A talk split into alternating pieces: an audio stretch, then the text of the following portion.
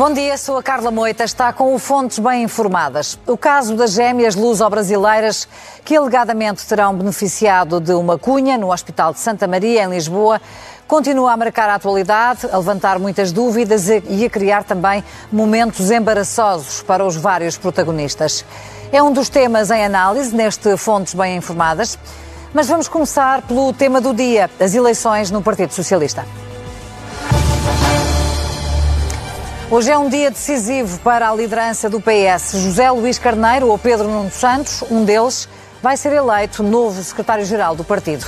Por esta altura já estão contados os votos de ontem, sexta-feira, mas a vitória é só no fim do jogo.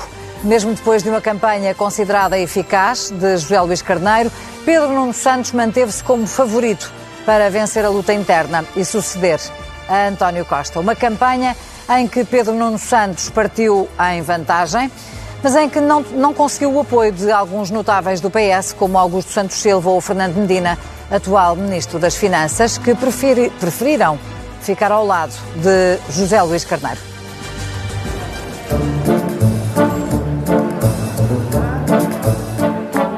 Lá sede eles têm. Se houvesse uma garrafinha de água, era mesmo adequada à minha intervenção. Desculpa. Ah, tenho, tenho, é muito grande, é um litro e meio. E ambição aos baldes para, quiçá, vir a governar o país.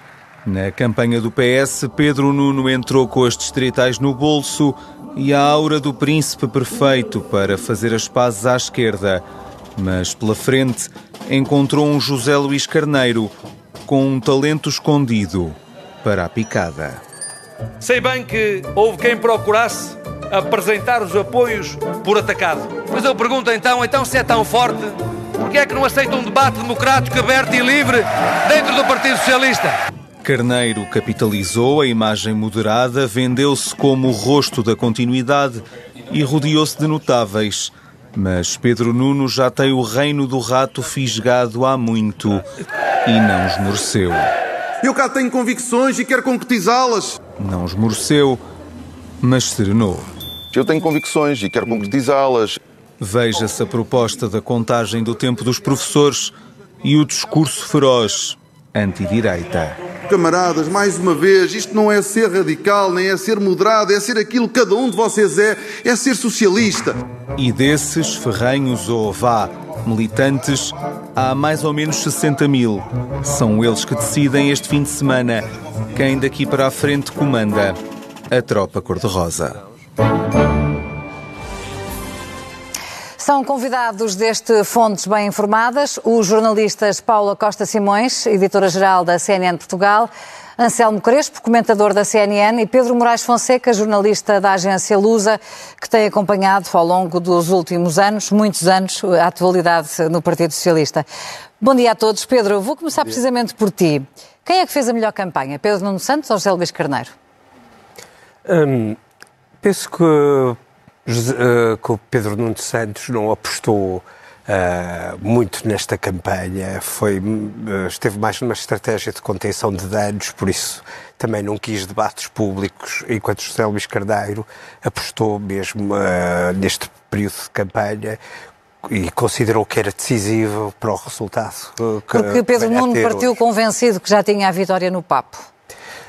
Uh, penso que Pedro Nuno Santos partiu em vantagem, em vantagem entre nestes 60 mil uh, militantes que, que vão votar. Partiu em clara vantagem porque uh, posicionou-se para ser líder do PS desde 2018 fez um trabalho muito sistemático junto das estruturas do PS das e bases. das bases. Trabalho de formiguinha. E a trabalhar para ele e não, como no caso de José Luís Carneiro, que era a trabalhar para que o PS tivesse nas eleições autárquicas de 2021 o melhor resultado possível. Hum. Portanto, foi um outro tipo de trabalho, enquanto José Luís Carneiro, como secretário-geral adjunto, trabalhou para a liderança de António Costa, uh, Pedro Nuno Santos uh, seguiu o seu caminho a partir de 2018, com algumas linhas de marcação em relação à direção do PS, hum. em relação ao governo. Já vamos falar também de, da diferença que pode representar uma liderança de Pedro Nuno Santos. Paula, foi isto que viste também? Um candidato que partiu convencido que ia ganhar e, portanto, não teve necessidade, talvez, de trabalhar tanto e José Luís Carneiro, que, que, mostrou que quer dar tudo e que quis tentar acho, a sua sorte, apesar sim, da vitória ser dada como certa. O, o challenger aqui era José Luís Carneiro. Era ele que, de alguma maneira, acabou por ser o candidato uh, surpresa, porque quando se percebeu que António Costa ia embora, não era sequer dos nomes mais falados. Havia Fernando Medina, Ana Catarina uh, Mendes, e, portanto, acaba por ser um candidato mais inesperado. Não é um costista desde sempre. Ele chega a estes lugares pela cota dos apoiantes de António José Seguro, quando houve aquela aquela espécie de cisão do partido e depois tentativa de reunião e António Costa foi buscar alguns uh, apoiantes de António José Seguro. E desse ponto de vista, eu acho que ele, mesmo que perca estas eleições, eu acho que ele uh, já ganhou.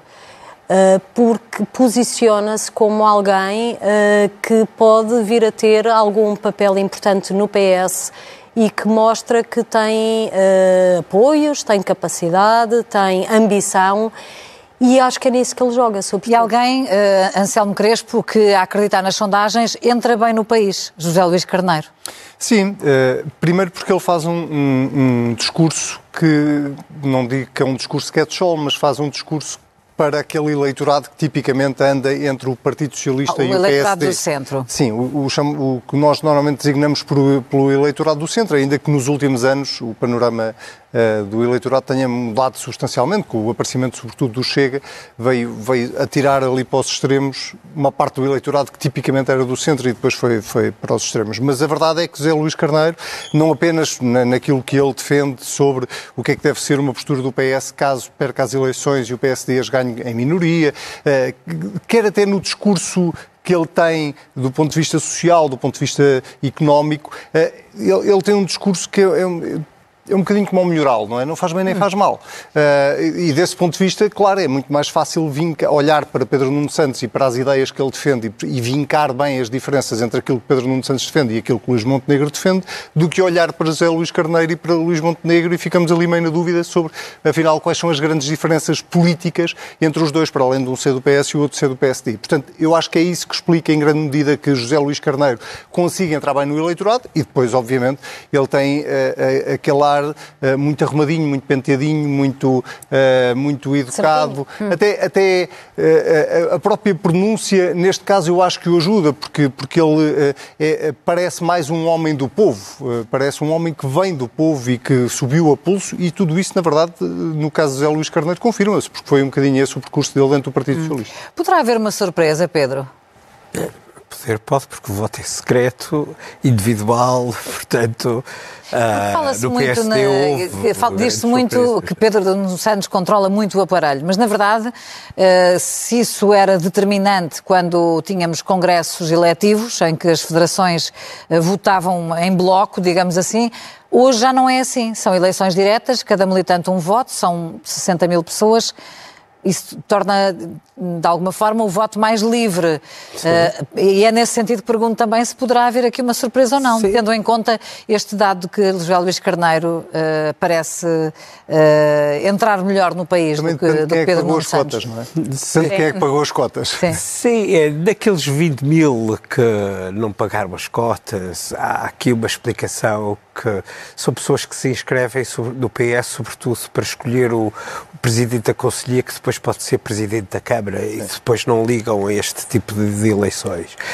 Um, Não, não, eu, Eu- eu, desculpa, eu sim. dizia era dentro Sim, eh, dos que vão 60 votar. dos que vão votar. Muitos deles eh, Eu, vão eh, votar aquilo- tendo alguém paga as cotas, não é? Em relação ah, ao. Eu acredito mais em surpresas deste género dentro do PSD do que dentro do PS, dentro dos militantes do PS, porque. Nunca tivemos o- uma surpresa no PS, acho. No PS nunca houve. Não me porque, recordo. hum, há, há aqui. Há também aqui uma diferença do ponto de vista ideológico e, e são os militantes que vão votar, e, eh, mas, que, mas pode ser a primeira vez que aconteça uma situação dessas, não é? Agora, eh, houve aqui, penso que, estas, que esta eleição de hoje não será das mais marcantes na história do PS. Não? Não. Ah, Mas representa uma grande mudança em relação ao passado. aquilo, é- aquilo Em relação ao passado recente do Partido tenho Socialista. notado uma coisa, que é hum, muitos dos militantes estão ainda inconformados com aquilo que se passou no dia 7 de novembro, foram levados aqui a escolher agora alguém que não E têm pena que Costa vá embora.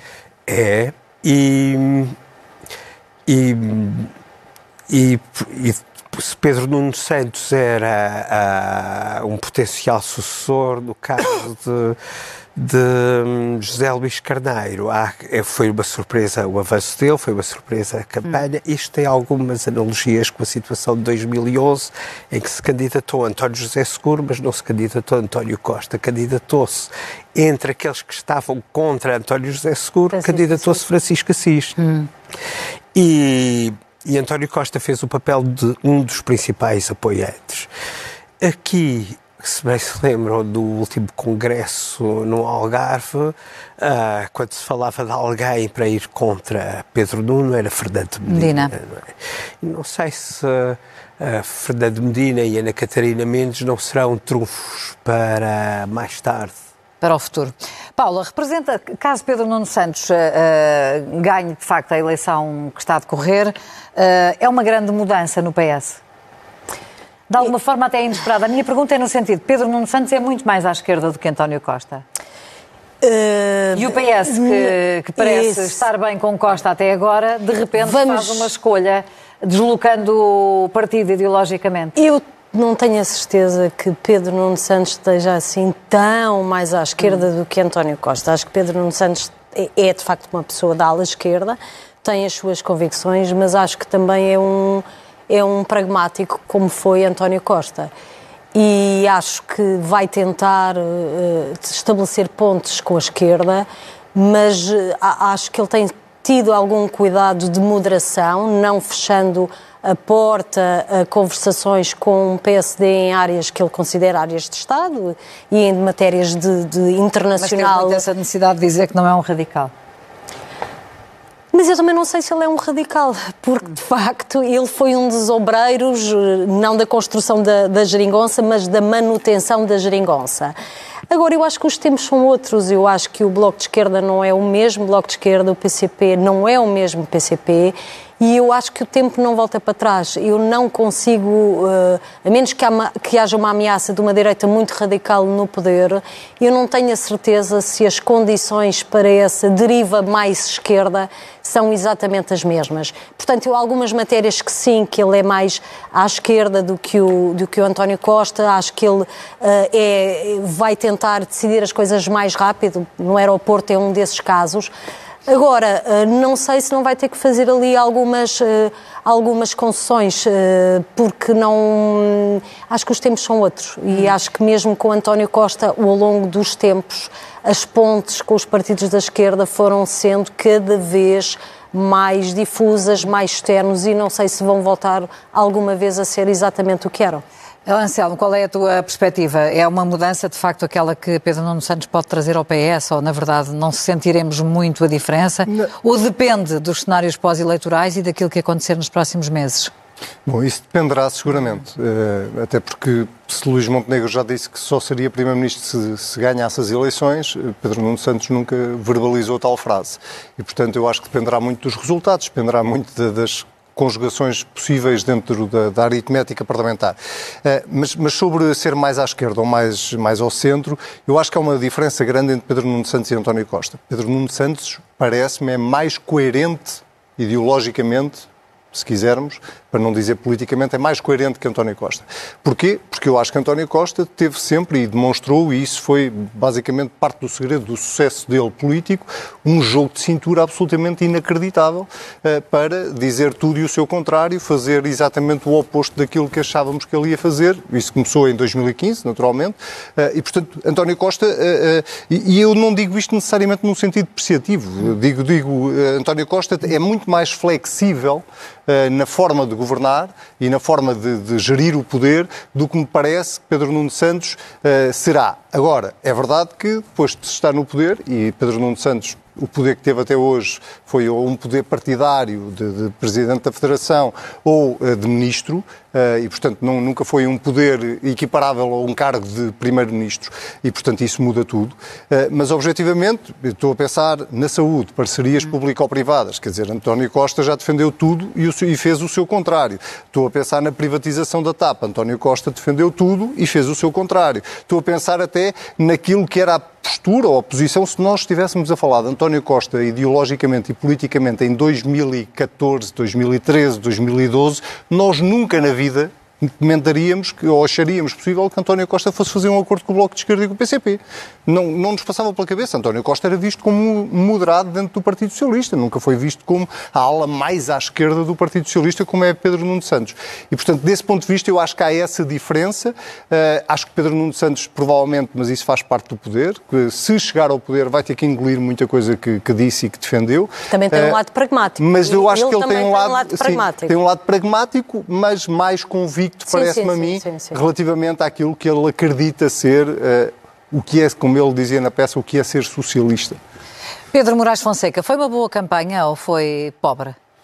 Um, foi, Olhando não foi para uma, as anteriores é, campanhas é no Partido é, Socialista, algumas delas campanha, estão vividas. Não vai ser uma campanha marcante daqui a 10 anos ou daqui. Ah, houve algumas que foram, desde Manuel, Mário Soares, Manuel Serra, depois António Guterres, Jorge Sampaio, ah, em 92, e a última, António entre António Costa e António José Seguro. Naquele congresso de, do Algarve, no último, em 2021, quem não se identificava muito com António Costa ainda era segurista. Hum.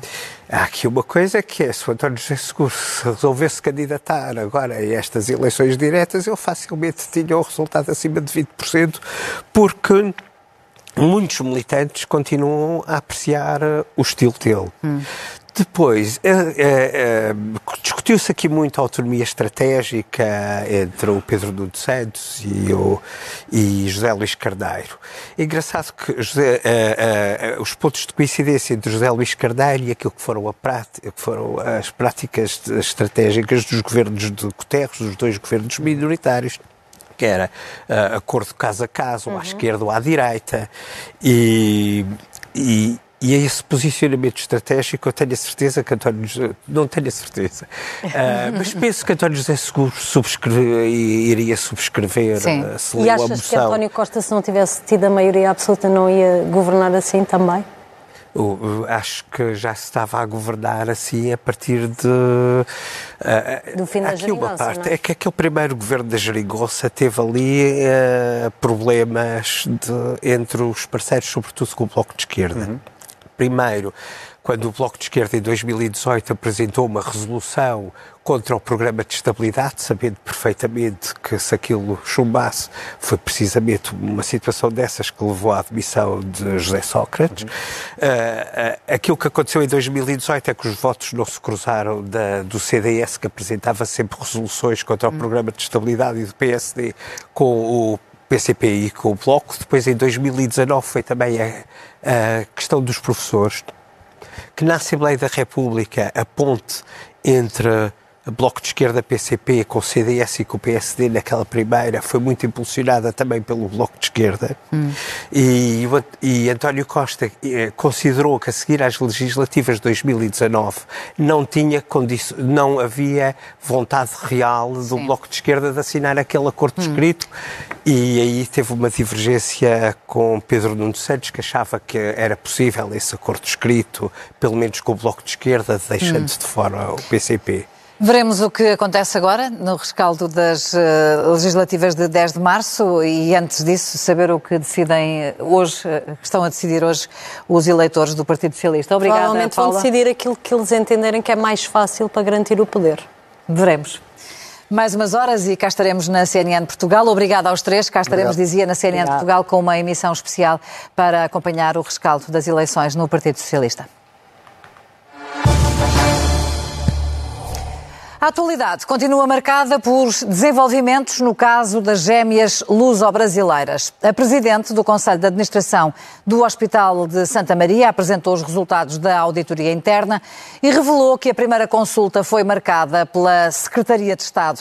Mas horas depois, quando a CNN Portugal teve acesso ao relatório, percebeu-se que a auditoria não identificava a Secretaria, mas o próprio antigo Secretário de Estado da Saúde. Lacerda Salles continua a negar que tenha feito qualquer pedido. Outro dos visados, Marcelo Rebelo de Sousa, não quer ser mais questionado sobre o caso e recusa comentar os novos dados. Como é evidente, ao fim de oito anos, eh, a popularidade é a coisa mais volátil que há na vida. Houve os incêndios, popularidade desceu. Houve tanques, popularidade desceu houve eh, a especulação sobre o que eu tinha dito sobre abusos eh, sexuais, o polar desceu.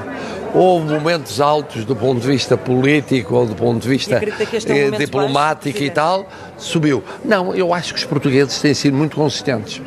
Se olhar para, para as sondagens, mas as sondagens valem o que valem, não é? Mas enfim, mas se olhar para as sondagens, nota-se o seguinte: há um núcleo crítico constante. O presidente do PSD diz que o país tem estado contaminado pelo caso das gêmeas e critica o Partido Socialista por inviabilizar audições necessárias para o apuramento da verdade. Eu creio que eh, nós temos de rapidamente encerrar esse assunto, eh, sabendo tudo aquilo que se passou e tirando as devidas conclusões e ilações. Eh, é necessário saber a verdade, é necessário que todos prestem um esclarecimento cabal sobre a situação e que o país eh, deixe de estar, até do ponto de vista político, contaminado por esta situação. Em resposta não só ao PSD, mas também ao pedido do Chega para mais esclarecimentos, o líder parlamentar do PS diz que a Assembleia da República não vai colaborar com o circo criado em torno deste caso. Primeiro ouvimos a Presidente do Conselho de Administração do Hospital.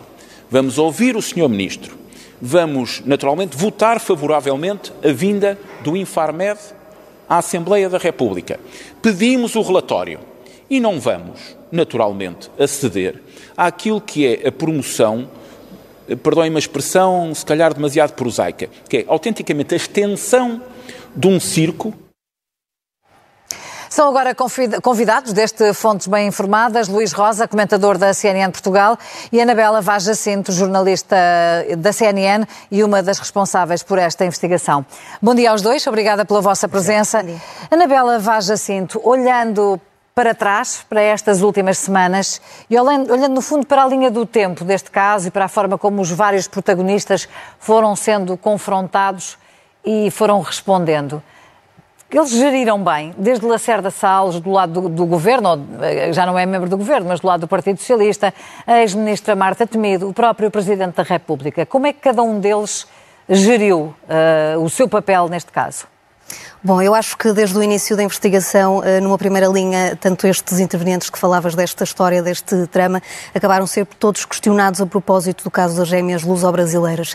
Eh, parece-me que foram, ao longo deste mês, um pouco atrás do prejuízo, porque tendo em conta que mostramos vários factos, nomeadamente alegada interferência política por parte do filho de Marcelo Rebelo de Sousa, por outro lado, a questão da marcação de consulta por parte de um secretário de Estado e não a Secretaria de Estado, como é assim tão falada, mostramos documentos documentos, precisamente eram três na investigação, logo na segunda semana que dava conta desta marcação de consulta. A Ministra da Saúde também envolvida aqui na dúvida que haveria sobre a funcionária, a secretária que trabalhava no Ministério, que ligaria para o Hospital Santa Maria a saber sobre o estado das meninas, segundo o coordenador da Neuropediatria, Levi Gomes, que dizia que havia esses telefonemas. Estas perguntas não foram sendo respondidas logo de início. A primeira reação, no fundo, de todos os protagonistas foi uh, fugir.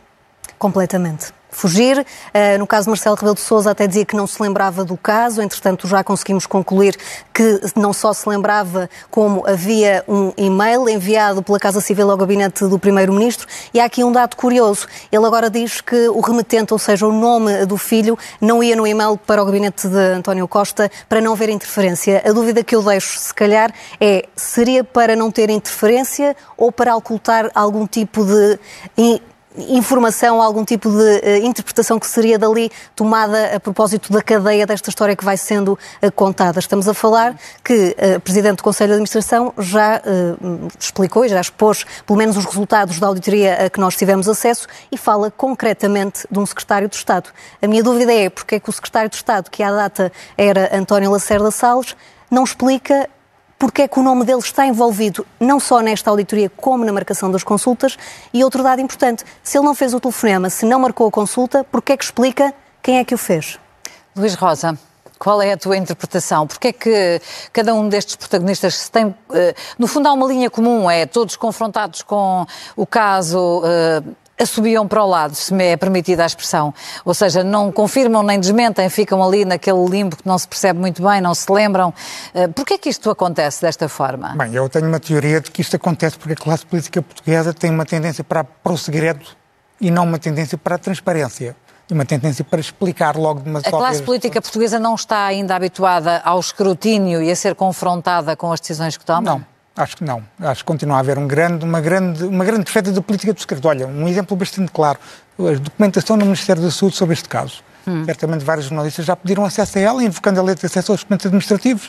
O Ministério da Saúde não mostra um documento. O Palácio de Belém é a mesma coisa, também não mostra a documentação. Se a minha memória não me falha, o único órgão que mostrou alguma documentação foi o Gabinete do Primeiro-Ministro. Porquê? Porque se calhar o que tem menos responsabilidade sobre a matéria, hum. por isso mostra logo para, para resolver o assunto. Portanto, há esse problema. Há um, não há um dever de transparência, ou pelo menos esse dever de transparência que existe, de facto, não é cumprido por parte da classe política. E depois nas reações em concreto. Obviamente que a primeira reação de Marcelo é aquela que lhe causa mais problemas, porque ele começa por dizer que não tem nada a ver com o assunto, a culpa é do governo, mas depois ele próprio desmente a si próprio, naquela conferência de imprensa, com a revelação de uma Numa parte da documentação. desconhecida do Palácio de Belém. Pronto começou com o e-mail do filho, etc. Há aqui uma clara responsabilidade de Marcelo do ponto de vista do conflito de interesses. Marcelo Rebelo de Sousa incorreu no conflito de interesses ao despachar sobre o e-mail do seu próprio filho, que dá início a este processo que é o tal famoso e-mail de Nuno Rebelo de Sousa a informar o Palácio de Bando E que Marcelo Rebelo de Sousa, que, que, sempre nos habituou desde o início a falar sempre, todos os dias, sobre tudo Mas, e nada. agora isso virou-se contra ele. Deste, porque... Achas que isso o prejudicou agora? Prejudicou, claramente. Porque, deveria... por, por, oposição, ou seja, porque desta vez as explicações do Presidente foram menos claras? Menos claras e contraditórias. É ele que se mente a si próprio. Ele deveria ter feito, se calhar, olha, provavelmente Cavaco Silva, provavelmente Jorge Sampaio teriam feito isso calmamente iriam ver o que é que se passava em termos de documentação e depois responderiam à TV, porque ele teve tempo para responder à TV, como isso também ficou claro. Resolveu fazer aquela, aquela encenar, aquele pequeno teatro de que, bem, não, acho que não me recordo ter falado bem, que foi uma, pena, uma pequena encenação. E perdeu-se mal, porque o caso ganhou gás. Agora, eu sempre disse desde o princípio que Marcelo Rebelo Sousa tem aqui um problema de conflito de interesses, mas a responsabilidade efetiva estaria sempre no governo. Hum. Porque nós não vivemos num sistema presidencialista, nós vivemos num sistema semipresidencialista em que o poder executivo é do governo. E, portanto, era o governo que tinha o poder hierárquico de ordenar algo ao Hospital Santa Maria. Não era o Presidente da República. Eu, portanto, sempre tive essa ideia bastante clara. E, portanto, e agora vê-se que a responsabilidade efetiva da marcação da consulta, pelo menos a questão da toma de medicamento, acho que isso não está ainda suficientemente claro, a questão da consulta começa na Secretaria de Estado da, da Saúde, Lacerda Salles, isso está escrito numa auditoria do, do Hospital Santa Maria. Anabela Vaz Jacinto, a TVI e a CNN Portugal naturalmente vão prosseguir esta investigação, até porque ela ainda tem algumas pontas soltas. O que é que, na tua opinião, enquanto jornalista e conhecedora deste, deste dossiê, desta investigação, O que é que falta perceber exatamente e quem são os protagonistas que ainda têm que dar explicações? Olha, Lacerda Salles? Lacerda Salles e o próprio Presidente da República. Mas Lacerda, embora. Lacerda Salles já tenha dito que não foi ele que telefonou. Mas Não a auditoria diz que foi. A auditoria diz em três momentos diferentes que foi. Nós temos três marcações de consulta pelo Secretário de Estado, é a expressão que aparece. A Ana Isabel Lopes, na altura, é- e agora diretora da Neuropediatria, do Departamento de Neuropediatria, marcou uma consulta a pedido de Secretário de Estado da Saúde. Portanto, não aparece outra referência. Numa delas aparece Senhor Secretário de Estado da Saúde. Uh, perceber, em primeiro lugar, uh, porque é que Lacerda Salles diz veementemente que não fez um telefonema, que não marcou uma consulta. Então, se não o fez, tente eh, explicar ao país porque é que o fez. Se, por um lado, temos Marcelo Rebelo de Sousa, a Presidente do Conselho de Administração, até Luís Pinheiro, que é antigo diretor clínico, já a prestarem declarações à comunicação eh, social, a tentar esclarecer de alguma, de alguma forma o seu papel à data sobre este tratamento, porque é que Lacerda Salles e a Ministra da Saúde não são mais claros nestes esclarecimentos? Eles, no fundo, já deram explicações, mas escolheram com exatidão os, eh, os órgãos de comunicação social para quem quiseram falar. Ou seja, no fundo, não se quiseram submeter às perguntas de todos. Mas, é mas isso. é, também é isso, que isso eh, acaba por ser um, um bocadinho também ambíguo, que é só responder em um órgão de comunicação social quando o país inteiro quer esclarecer as pessoas. E depois há aqui outra questão sobre o Lacerda Salles. Eh, ele não mente nem desmente os, os encontros com o Nuno Rebelo de Sousa, acaba por também eh, não explicar ao fim e ao cabo porque é que aparece o nome dele aqui, que seria, teria aqui uma oportunidade de forma mais célere fazê-lo, porque ele diz que eh, quer explicar, tanto ele e a ministra- a ex-ministra da Saúde, dizem que querem explicar nas instâncias competentes. Será que quando saírem os resultados dessa investigação nas instâncias competentes, virão a tempo de promover o seu papel neste caso? E a propósito dos documentos que por vezes não fornecem aos jornalistas, também perguntámos a propósito deste tipo de denúncias. Raramente fornecem, Que raramente fornecem à, à- Casa Civil. As denúncias, portanto, eu tenho um problema, quero Civil do remeter Presidente da do Presidente da República. Como é que isto funciona? Aparece um remetente. Porquê é que neste, neste pedido desaparece o remetente de Nuno Rebelo de Sousa? Pedimos, inclusive, nesse dia, porque penso que foram seis as denúncias encaminhadas no mesmo dia pelo Presidente para o gabinete de António Costa, já pedimos as restantes para perceber se o modelo, o formato é idêntico. E então? se for- Até agora estamos sem resposta. Ministério da Saúde Certamente será também pela, devido à proteção não de dados, fornece. que é o que está a impedir cada vez mais que os jornalistas tenham acesso à documentação que é pública. Luís Rosa, tem-se discutido muito eh, no âmbito deste caso o que é que, que crimes, se é que há crimes eh, aqui em causa e, e como é que este processo pode prosseguir, esta investigação? Quais é que te parece que podem ser eh, os próximos passos e de facto se há aqui crimes que, eh, com que estas pessoas possam ser confrontadas? Bem, em relação à questão criminal, eu não sou investigador criminal, não sou procurador, não faço ideia quais são os crimes que eventualmente possam existir aqui. Em conversas com magistrados, com advogados, o crime de abuso de poder é aquele que poderá haver indícios. Encaixar melhor. Encaixar melhor. Veremos se a investigação do Diabo de Lisboa chega a isso ou não.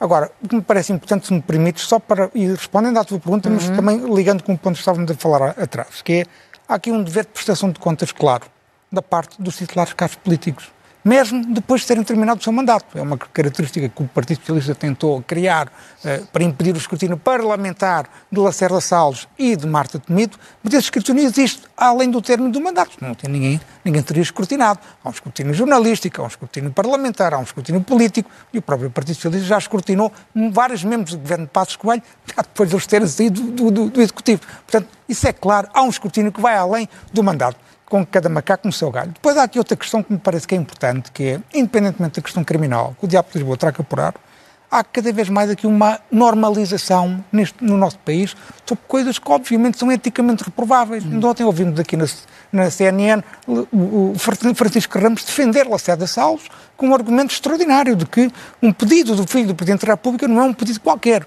O filho do Presidente da República não é uma pessoa qualquer. Bem, isto além de ser uma frase suficientemente cínica o suficiente para envolver o próprio Presidente da República outra vez no assunto, além disso, é tentar normalizar algo que não é normalizável.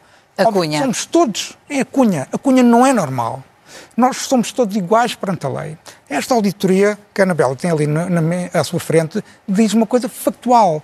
O acesso destas gêmeas ao SNS violou a lei, violou a portaria que regula o acesso de todos os cidadãos portugueses ao SNS. E Francisco Ramos acha que isso é normal. Aliás, o próprio Francisco Ramos foi obrigado a se demitir de coordenador de, de, de Covid-19 precisamente porque as regras no- no- na Cruz Vermelha, no qual ele dirigia, também não tinham sido cumpridas. Havia um problema de cunha também. Havia também um problema de cunha. Vamos lá ver aqui uma coisa. Uma grande diferença entre democracia e ditadura é que há o Estado de Direito. O Estado de Direito tem, tem várias vertentes. Uma delas é que somos todos iguais perante a lei.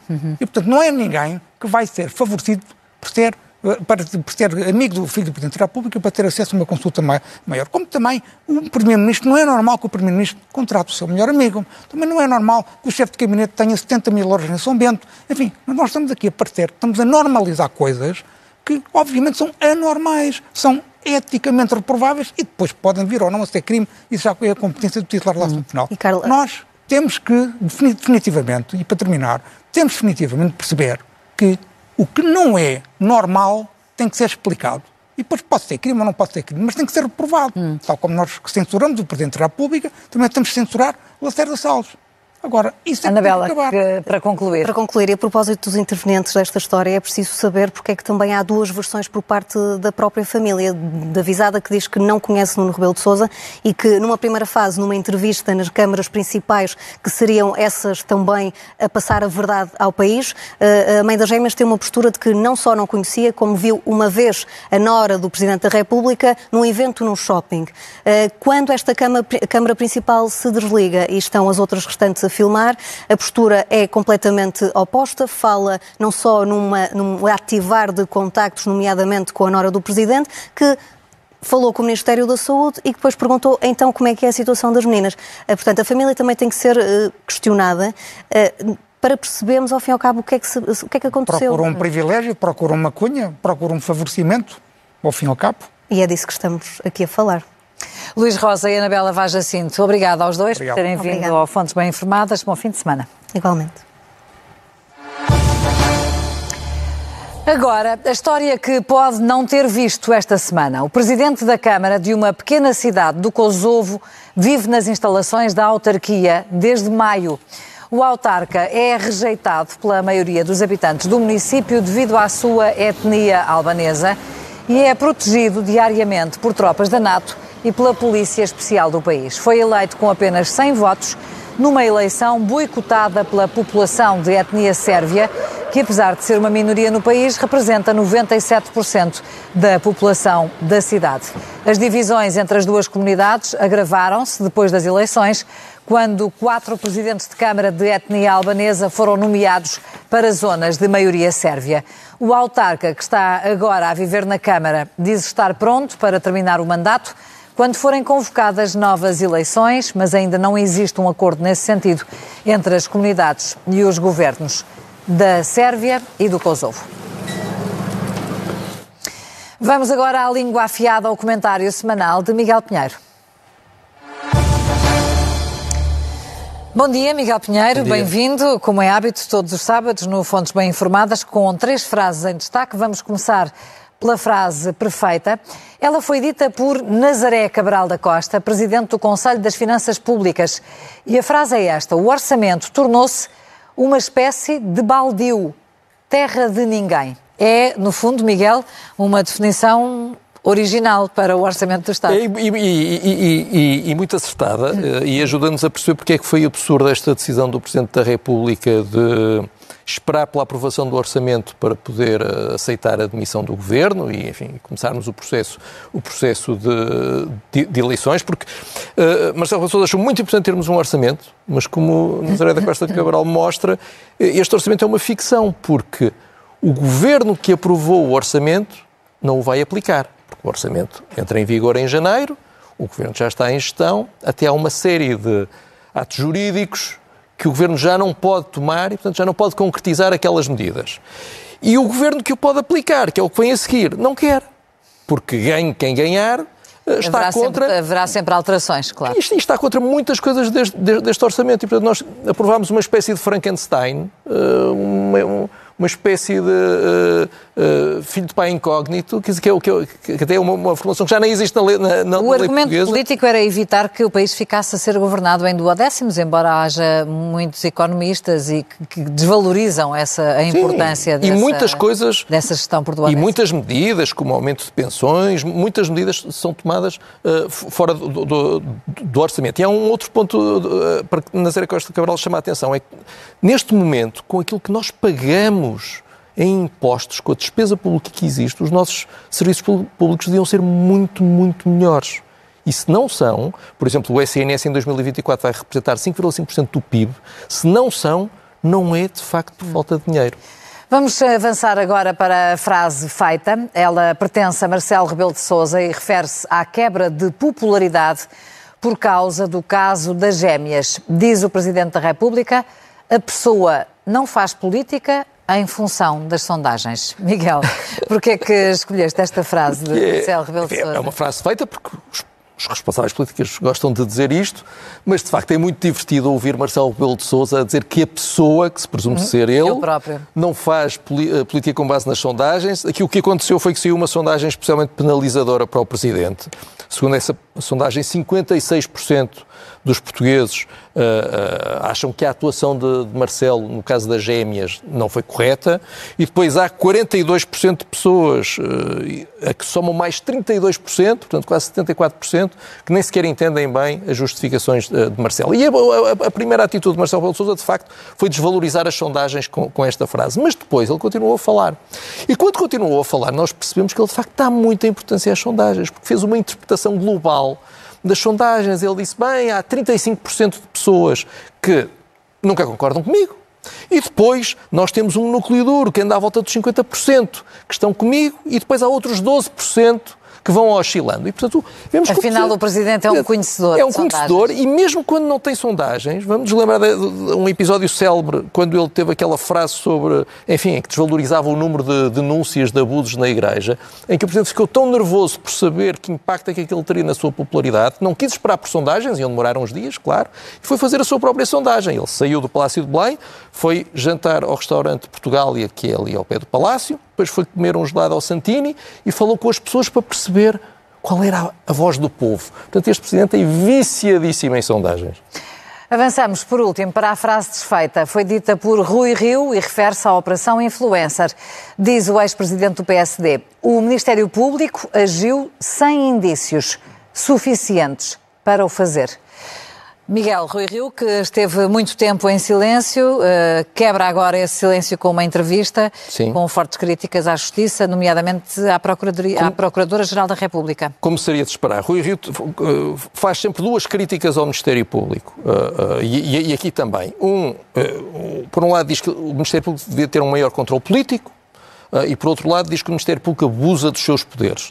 É? Nesta entrevista disse isto esta frase que nós lemos, o Ministério Público agiu sem indícios suficientes para o fazer. Olha, com, convém lembrar a Rui Rio que o Ministério Público não atuou sozinho. As buscas que foram feitas uh, na residência oficial do Primeiro-Ministro, buscas a casas, buscas a ministérios, tiveram todas que ter obrigatoriamente a aprovação de um juiz. Um juiz que não pertence ao Ministério Público, que não investigou nada, que olhou para aquilo de fora e que achou que havia indícios suficientes. E depois, os detidos foram presentes também é um juiz, que também não pertence ao Ministério Público, e que entendeu que havia indícios suficientes para deixar o, o, até então chefe de gabinete proibido de sair do país, com a obrigação de entregar o passaporte e, em relação ao Lacerda Machado, estas duas coisas, mais uma calção de 150 mil euros. Portanto, o Ministério Público não, não fez isto tudo sozinho. Houve um juiz a, mexer, a, a ter que mexer nisto. E depois a questão do controlo uh, político. Uh, Rui Rio teve outra frase em que diz que uh, o Ministério Público tem que ter um escrutínio democrático. Convém também dizer, há um escrutínio democrático.